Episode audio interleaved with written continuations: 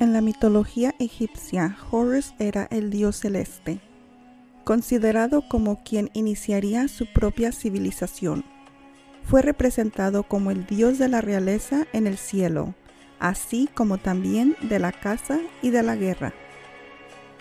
Fue el protector de Osiris en el Duat, inframundo egipcio.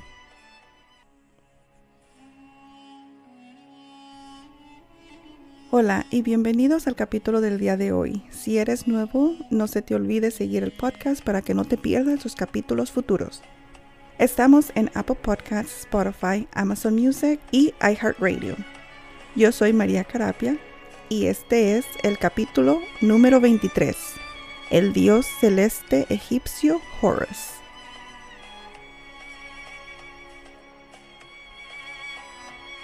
Entre los dioses más antiguos de la mitología egipcia se encuentra Horus, a quien se le atribuyen muchas manifestaciones, de ahí que sea considerado uno de los más importantes. Se le vincula con la realeza, que tutelaba a los monarcas y además en el antiguo Egipto.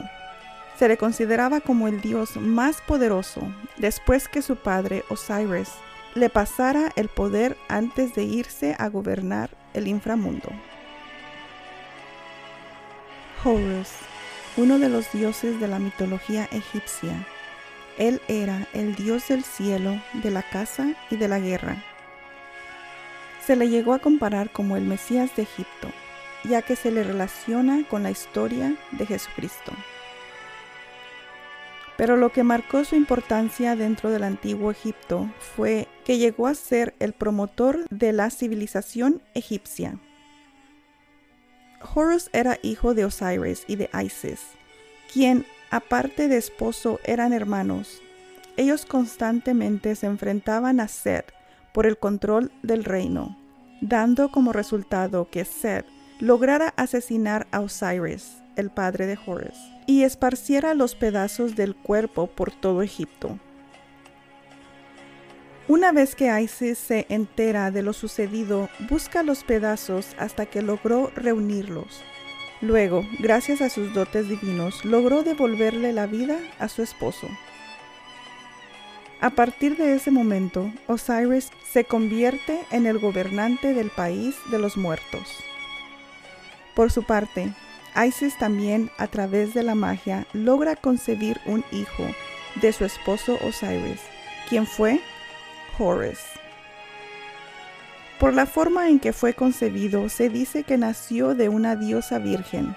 Apenas nace Horus, su madre Isis lo esconde para protegerlo de Ser, quien se había encargado de que su hermana jamás tuviese descendientes.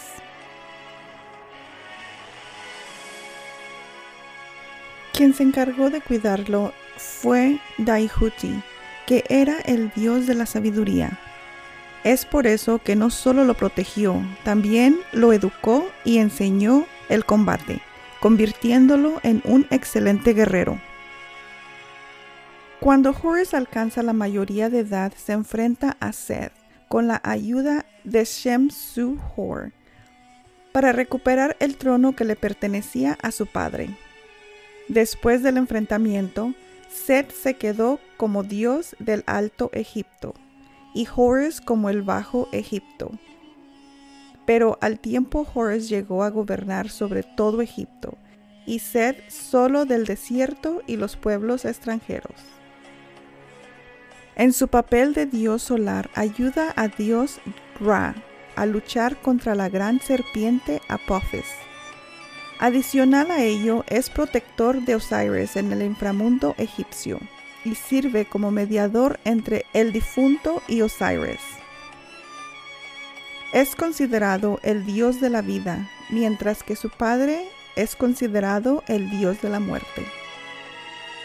Contaba con muchos poderes heredados de su madre, la diosa Isis, siendo que uno de los más populares la evocación del mismo, ya que podía ayudar para combatir el mal de ojo tiene el efecto de proteger a las familias ya que pueden transmitir salud a la persona del hogar, así como la prosperidad y el renacimiento.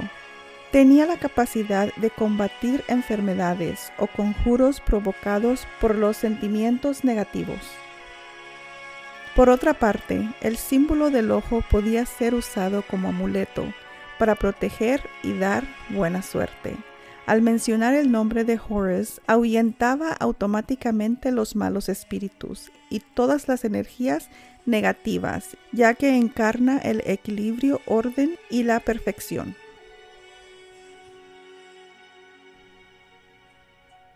Horus era representado por el halcón, en específico cuerpo de humano con cabeza de halcón y con una corona doble. En otras oportunidades, como el sol, con alas de halcón sobre puertas y en las salas de un templo. Lo más característico de este dios era su ojo, que se le ha asociado con la regeneración y el renacimiento de los cinco sentidos. El ojo recibe el nombre de Dide o pilar de Osiris. Adicional a ello, contaba con una corona en forma de cobra y en otras oportunidades portaba una corona roja que representaba el Bajo Egipto, mientras que la blanca era el Alto Egipto. Otro artículo que le representaba era el tez de cornalina, referente a la hebilla del cinturón de su madre, la diosa Isis. Este lo usaba como amuleto. Estaba fabricado de un material de color rojo que significaba la sangre de la diosa Isis y era de cristal. Cuando éste se colocaba sobre alguien se les limpiaban los pecados. De ahí surgió que fuera usado en el cuello de las momias para que significara salud y vida. Estos amuletos recibieron varios nombres como Udiar, halcón de oro, collar de oro y ojo mágico. Eran usados como cadenas, pulseras o colgantes.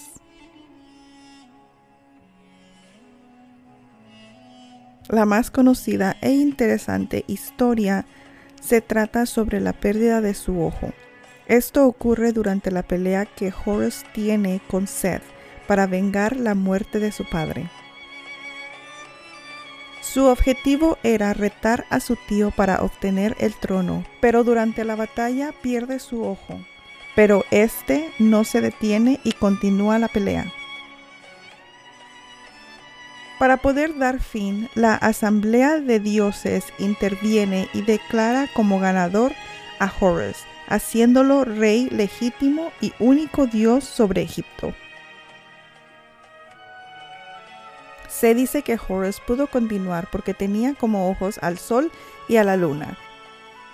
Pero en vista que los sacerdotes ya le habían adjudicado el sol a dios Ra, solo quedó la luna. Horus decide cubrirse la herida con una serpiente divina que tenía por nombre Uraus, siendo el emblema oficial de los faraones de Egipto. Existe una estrecha relación entre el dios Ra y Horus, ya que existen algunas similitudes entre ambos. Por ejemplo, tanto a Horus como a Ra se le considera fundadores de los pueblos egipcios, así como también los dioses del cielo y de la casa. Pero se sabe que no se refieren al mismo dios, ya que de Horus sí se conoce su origen o quienes fueron sus padres, mientras que el de dios Ra no. Otra de sus semejanzas es que son descritos con cabeza de halcón, solo que uno lleva un disco lunar sobre ella y el otro usa doble corona. También se conoce que llegó a formar una triada. Horus juntó a sus padres Osiris y a Isis y formaron la triada más poderosa de todos los dioses ya que es el que conjunto de tres elementos especialmente vinculados entre sí. Existen muy pocas fuentes que hagan mención de cómo ocurrió su muerte, ya que se le relaciona con la vida de Jesucristo. Se cree que fue crucificado, versión que no tiene base, ya que para esa fecha no se utilizaba la crucifixión como un método de muerte. Otras versiones indican que Horus nunca llegó a morir, ya que ninguna fuente habla de su muerte. Otra versión indica que Horus fue atacado por un escorpión venenoso mientras estaba escondido en un panteón con su madre. Este relato lo muestra muy enfermo a punto de morir, mas no indica que haya muerto, ya que su madre clama en su ayuda. Horus llegó a ser uno de los dioses más importantes de la mitología egipcia. Fueron muchas sus aventuras que lo posicionaron como uno de los dioses de mayor trascendencia, tanta así que se le llegó a comparar con la vida de Jesucristo por la forma en que fue concebido. Para concluir este capítulo, Horus es un dios importante en la mitología egipcia que es venerado como un protector y guerrero. Es conocido como el dios de la guerra y el sol y también es considerado el protector de Egipto. Es uno de los dioses más importantes del panteón egipcio y ha sido venerado durante miles de años.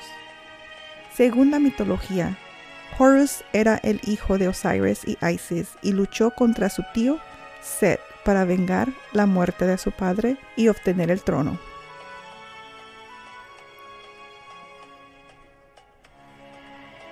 Y así concluye el capítulo de hoy.